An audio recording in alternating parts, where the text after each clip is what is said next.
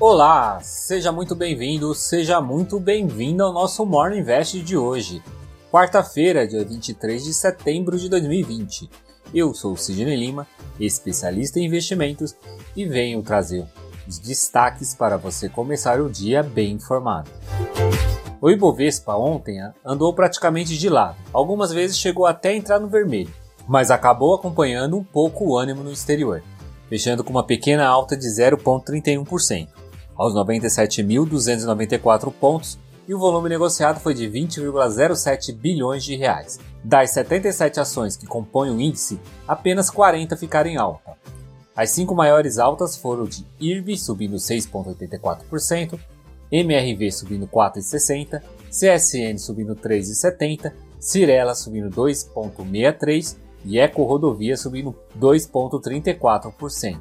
E as cinco maiores baixas foi de B2W caindo 4,35%, seguido por Suzano, caindo 3,05%, seguida por Embraer, JBS e CVC. Sem muita novidade positiva, as preocupações externas de uma nova onda de contágio na Europa, batendo recordes na Espanha e França, e a possibilidade da volta do lockdown assusta os mercados, pois pode voltar a frear a economia. O primeiro-ministro do Reino Unido, Boris Johnson, disse que está preocupado com a propagação do novo coronavírus e alertou que o país passa por uma situação perigosa. Nos Estados Unidos, esse medo também paira por lá, pois a cada 24 horas o número de novos contágios tem aumentado cada vez mais. O secretário do Tesouro americano Steve Mnuchin demonstrou otimismo ao descrever a recuperação dos Estados Unidos, pois, segundo ele, essa é a mais rápida de qualquer crise da história e o presidente do Fed, o Banco Central Americano, defendeu mais gastos pela Casa Branca.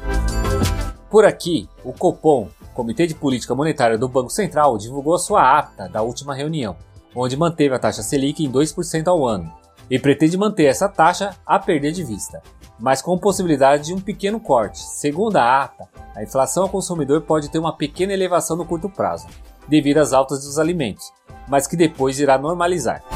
E o início da Assembleia da ONU, o presidente Jair Bolsonaro fez o primeiro discurso do dia, em vídeo. Ele dedicou a minimizar as queimadas da Amazônia, segundo o presidente, a um movimento para desacreditar o país, pois o Brasil está se tornando o líder mundial em produção de alimentos. E ainda na Assembleia da ONU, o presidente dos Estados Unidos, Donald Trump, também discursou e deixou aflorar suas divergências com a China, responsabilizando o país asiático novamente pela pandemia e ainda disse que as Nações Unidas deveriam responsabilizar a China pela doença.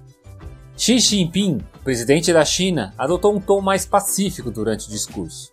O líder chinês disse não querer uma guerra fria e muito menos quente, se referindo basicamente aos embates que está tendo com os Estados Unidos, sem citar nomes, claro, mas ressaltou que as diferenças devem ser resolvidas através do diálogo. Já o presidente da França, Emmanuel Macron, condena essa rivalidade entre os Estados Unidos e China. Em seu discurso na Assembleia, ele afirmou que o mundo pode ficar à mercê das ameaças. Macron também fez uma série de pedidos de paz e ainda pediu esclarecimento sobre o caso do envenenamento do líder da oposição russa, que é o principal rival de Vladimir Putin. O presidente russo enalteceu o rápido desenvolvimento da vacina contra a Covid-19 e ofereceu a todos os funcionários da ONU a qual ele afirma que essa vacina é segura e eficaz. E aproveitando também o assunto sobre a vacina, a Rússia espera registrar sua segunda vacina até o dia 15 de outubro, como informou uma agência de notícias local. Essa outra vacina foi desenvolvida pelo Instituto Vector, da Sibéria, e que acabou de concluir a fase 1 dos testes. Agora vamos para os indicadores. O mercado de juros futuros ficou assim: DI para janeiro de 2022 caiu 9 pontos base, fechando a 2,91. DI para janeiro de 2023 perdeu 4 pontos base, a 4,35. E DI para janeiro de 2025 recuou 6 pontos base, a 6,30. O índice dos fundos imobiliários IFIX ficou estável, a 2,788 pontos. A maior alta foi do fundo imobiliário BTG Pactual Fundos de Fundos, subindo 1,57% e a maior baixa foi do fundo imobiliário Red Top FOF 3, caindo 2,16%.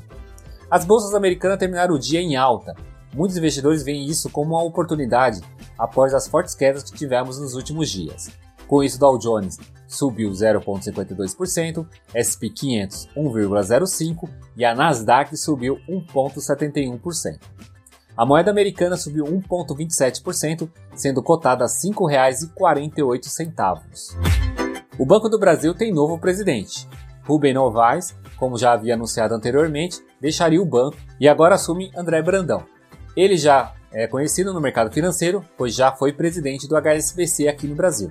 Brandão disse que a sua gestão será com foco no cliente. Agora sobre esporte. Sei que essa pauta normalmente não está nessa coluna, mas não é sempre que vemos duas São Silvestre no mesmo ano, não é mesmo?